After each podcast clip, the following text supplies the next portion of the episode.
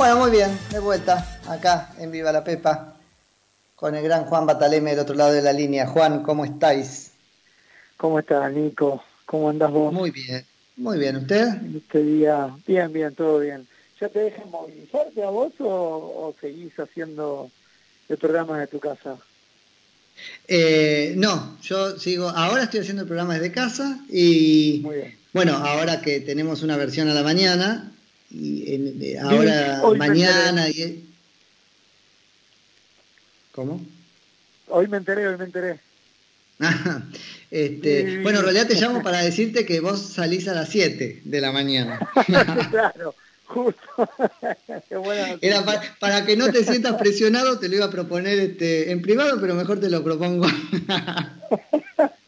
Ahí estaremos al pie de público y bueno, porque dicen para que me puedas contar más lo que pasa en todo el mundo a esa hora.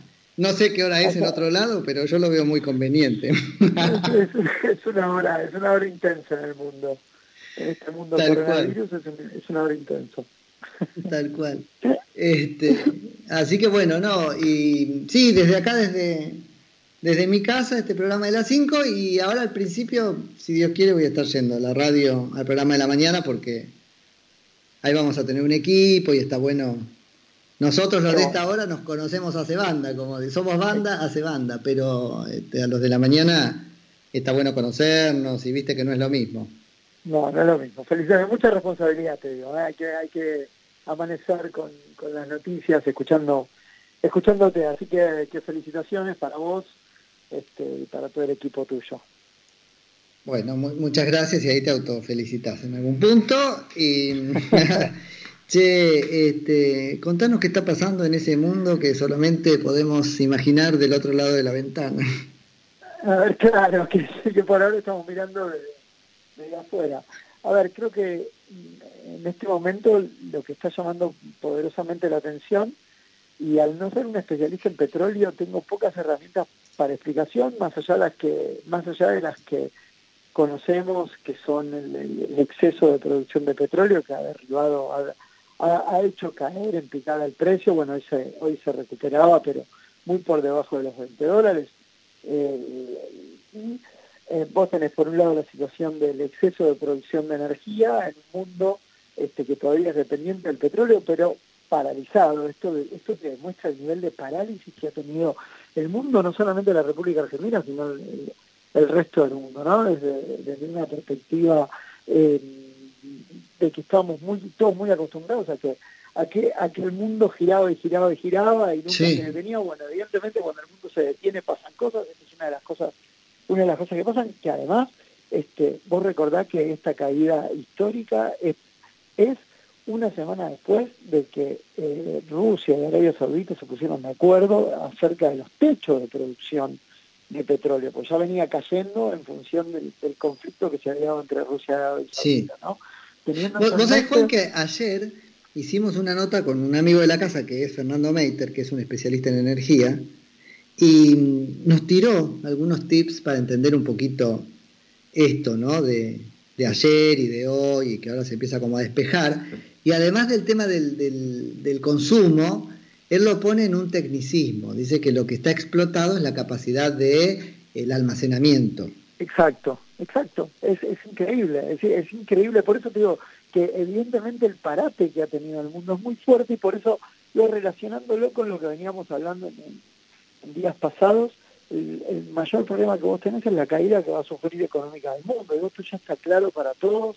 Eh, creo que no, no terminamos de dimensionar, creo, en nuestra cabeza el impacto que va a tener esto, pero realmente hemos parado, no, solamente, y, acá está lo que me preocupa, vos podés parar una maquinaria de manera ordenada, donde vos detenés los engranajes eh, y, después la volvés a poner en, funcionamiento. Me da la sensación, por primera vez, desde que tenemos esta crisis de la pandemia global, de que este, paramos la maquinaria, pero la paramos, viste, tipo ese parate de emergencia, donde vos de repente la haces parar y alguna tuerca de esa máquina se, se sale y demás. Bueno, lamentablemente me da la sensación, eh, tristemente, de que hemos hecho ese parate de emergencia y creo que, que, empezamos a tomar conciencia de... Eh, ¿Sabés qué sensación? De eso, ¿no? Es súper gráfica esa imagen que traes. A mí la sensación que me da es la de un reseteo, porque ahora empieza, bueno, todo se para y después va a arrancar, y eso va a arrancar a un ritmo muy disímil según el lugar, ¿no? Sí, sí, creo que sí, es, es, válida, pero por lo menos hasta en el reset, vos decís volver, esta, esta imagen de eh, volver a dar las cartas, este repartir y volver a dar, o eh, volver a dar las cartas, la imagen del reset me resulta hasta ordenada eh, y, mucho más positiva de la que de la que me estoy temiendo. Espero que vos tengas razón y sea más un reseteo y no sea este, este, que la paraste la máquina, te saltó una tuerca por un lado, otro engranaje por el otro lado, sí, que buscando el engranaje, la tuerca, ven a ver cómo hacía, cómo, hacíamos para hacerla andar. Eh, bueno, la imagen, sin ir más lejos, la, la caída en el comercio en buques, el no movimiento de los aviones, el no movimiento del transporte terrestre, la limitación del transporte terrestre, eh, tenía un impacto eh, muy grande, ¿no? Y ahora estamos empezando de vuelta a poner tranquilamente esta, esto en, en, movimiento hasta que logremos eh, acomodarnos. creo que va a pasar va a pasar mucho tiempo. Veía recién también el impacto que va a tener sobre las personas, donde en sociedades occidentales están empezando a hacer encuestas y están empezando a preferir los sistemas automatizados de entrega y de delivery, ¿no? Frente a tener que recibir una carta, un, tener que recibir algo de un ser humano, lo cual, digo, eh, hay muchas cosas que están ahí por que estamos que vamos a empezar a ver en las próximas semanas y, que no necesariamente este, son son mejores, ¿no? Eh, bueno, vos vos que tenés trayectoria académica, pero, pero además de dirección de, instituciones académicas y de gestión. Eh, es impresionante, yo estaba viendo la UCA ahora como está, pero debe pasar con todas las universidades, ¿no? Que es esto, este, que es una forma de volver a arrancar después del reseteo, resolver cosas sobre cómo vas a hacer para tomar un examen final. Bueno, ahí por ejemplo, pero fíjate vos qué interesante. de los que son obligatorios y presenciales, como los de la UCA. Exacto, bueno, y, bueno, la idea, la idea de, presencialidad pasará por la por la virtualidad. Hay un excelente libro de Peter, de Peter Rubin que se llama eh, Presencia Futura, ¿no? Y esa presencia futura está mediada por la virtualidad. Y esa virtualidad, la realidad aumentada, etcétera, hoy forma parte de nuestra, hoy forma parte de nuestra vida y, y, y ahí tenés un dato interesante, las instituciones educativas eh, algunas con mayor capacidad, otras con menor capacidad, pero en general eh, instituciones tanto públicas como privadas han logrado saltar relativamente rápido al mundo al mundo virtual y han sentido menos que otras disciplinas, por ejemplo, el, paso a la paso a virtualidad, ¿no? Las universidades, por ejemplo, eh, por lo menos eh, algunas universidades del conurbano y universidades privadas de acá de la capital federal han podido eh, hacer uso de los elementos virtuales para, bueno, para, para seguir teniendo cierta cierta imagen de, de, normal, de normalidad. Y ahí esta idea de... No, pero no sabés lo que es este protocolo de la UCA porque es un chiste, porque en un punto pobre, porque hay que resolverlo y cómo te dan la posibilidad de no trabarte, ¿viste? Una cámara adelante, una cámara atrás, no sé, ¿viste? Es como una cosa muy loca. sí, hay que, hay que, vamos a ver que va a generar nuevas, de vuelta, va a generar nuevos eh, efectos sobre la sociedad, ¿no? Algunos ya los, ya los estamos mirando, algunos los vamos a incorporar, eh, van a aparecer opciones, digo, lo que antes veíamos como, como una educación, por ejemplo, no si vos lo mirás, este modelo que a nivel mundial eh, vos lo veías con cierto, con cierto recelo, que esta era la educación a distancia, la educación virtual, hoy forzados se transforma en una opción muy viable y las universidades están pidiendo a los, a los docentes, por ejemplo, que, eh, que justamente tengan la misma, la misma calidad que se transfiere en esa, en esa, en esa actitud presencial que se dé por, por el elemento virtual. Y realmente eh, es un desafío, pero eh, gran parte de las instituciones educativas lo están logrando. Entonces ahí de vuelta te, vos volvés a pensar y a resignificar la calidad en términos a distancia o presencial, ¿no? Y tal vez aparezcan productos de calidad a distancia forzados por, por, la crisis. Digo, estoy tratando de pensar en términos ya mucho más eh, bueno, ves que creo que la máquina educativa, los engranajes de la máquina educativa se pusieron a funcionar de otra forma, no, no la paraste, sino que se pusieron a funcionar de otra forma, de manera, de manera activa. Por supuesto que eh, en esto... Ahora te digo, esto corre por mi cuenta y, y, por ahí Juan no tiene mucho que ver con lo, con lo internacional, pero es el sustrato, es la, lo chiquito en lo que se basa lo, lo grande, qué sé yo.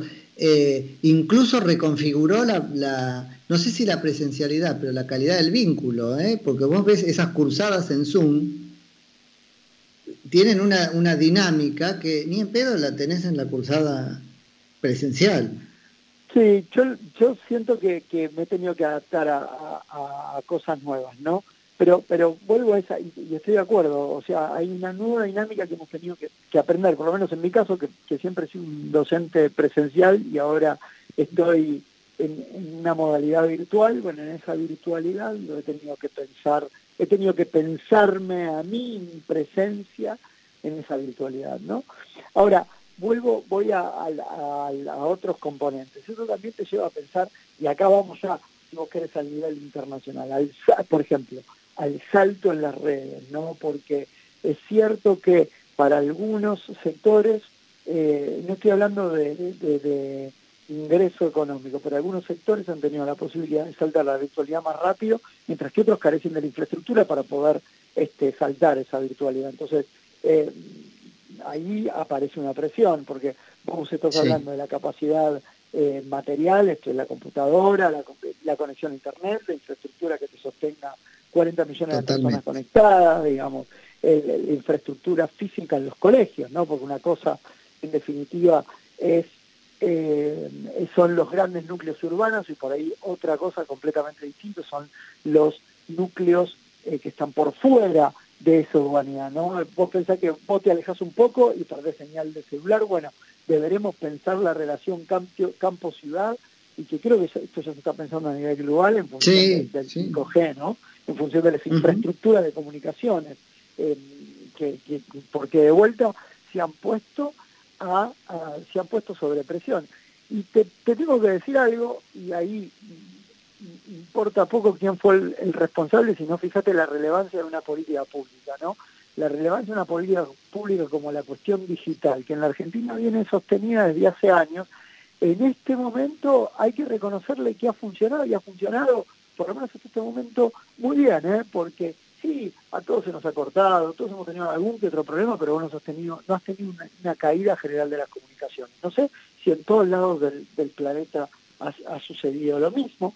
Sé que esto bueno, gran punto ese, ¿eh? porque acá jugábamos con qué nos daba miedo de la, de la cuarentena y, o, de la situación, y yo tenía terror, sigo teniendo, a eso, ¿no? Al apagón de servicios. Y no pasó. Y ahí tenés otra cosa que es importante en el siglo XXI, ¿no? que es la relación existente entre lo público y lo privado, porque lo público ha actuado de manera articulada, no necesariamente armónica, pero sí articulado con los capitales privados. Entonces los privados han podido hacer en función de comunicaciones y eso ha permitido generar una infraestructura que junto con, la, junto con los lineamientos generales que ha dado el Estado nos ha permitido capear, capear el temporal, por lo menos en ese campo hay que reconocer que, que, hay un Estado presente. Ahí vos tenés, ahí tenés en términos positivos la idea de Estado presente. Las comunicaciones han estado presentes, ¿no? Creo que eso es un elemento eh, muy importante. Ahora, viene el segundo salto, que es el 5G, viene este problema de que ha sido eh, no ha sido común para, no ha sido común para todos tampoco quiero pecar de naif ni nada por el estilo y seguramente va a haber que discutir mucho en relación a aquellos que han tenido problemas, a las zonas más alejadas de, de, la, de la República Argentina, tal vez el país tiene una gran ventaja que es su extensión, pero, pero a priori este, eh, hay, que, hay que reconocer que, que esto es una oportunidad de crecimiento a futuro ¿no? para el país. Sí, sí, sí, totalmente. Bueno, pero al, al, final termina siendo optimista eso. Empezamos como más pesimistas y ahora, ¿no? Creo que sí. Eh, digo, porque por, por, esta, por esta bendita eh, regla que si bien las crisis generan sufrimiento, también generan generan oportunidades, ¿no? Yo estoy tratando de, pensar desde lo internacional los problemas, como, como, como estamos viendo el resurgimiento de un nacionalismo que está cada vez más, más activo, digamos, por ejemplo en los Estados Unidos vos tenés, en los Estados Unidos y en Europa ya tenés eh, una, un, núcleo de pensamiento, si vos querés, popular, de, eh, eh, de echarle la culpa de esta pandemia China y esto va a traccionar política y esto va a generar tensiones, pero dentro de esas tensiones también aparecen formas eh, societales en las cuales se recrean numerosas oportunidades como esta de las comunicaciones que estamos viendo y donde además China va a ser un actor fundamental en el, en el proceso de reacomodamiento de las, de las, de las comunicaciones. Digo, esto va a ser, si vos lo mirás, esto ya es una situación que se va a ir dotando entre el, dolor de la transición, de lo, que, mm. de lo que va a dejar la pandemia, que ciertamente es preocupante, pero al mismo tiempo las oportunidades que va a generar para muchos otros y para muchos para muchos negocios y también la oportunidad de tratar de encontrar inclusión en ese en ese en esta situación que, que estamos todos viviendo, ¿no? Sí, totalmente. Che, bueno, hemos tenido una linda charla. Juan, no te he dejado entrar demasiado en lo internacional, pero queda para otro día. Como siempre, me has, me hecho reflexionar sobre el futuro del país y sobre el futuro de... no, pero cuando nos ponemos a, charlar, bueno, va para donde va. Che, te mando un abrazo. Un abrazo grande. Era Juan Bataleme, uno de nuestros especialistas en política exterior y relaciones internacionales.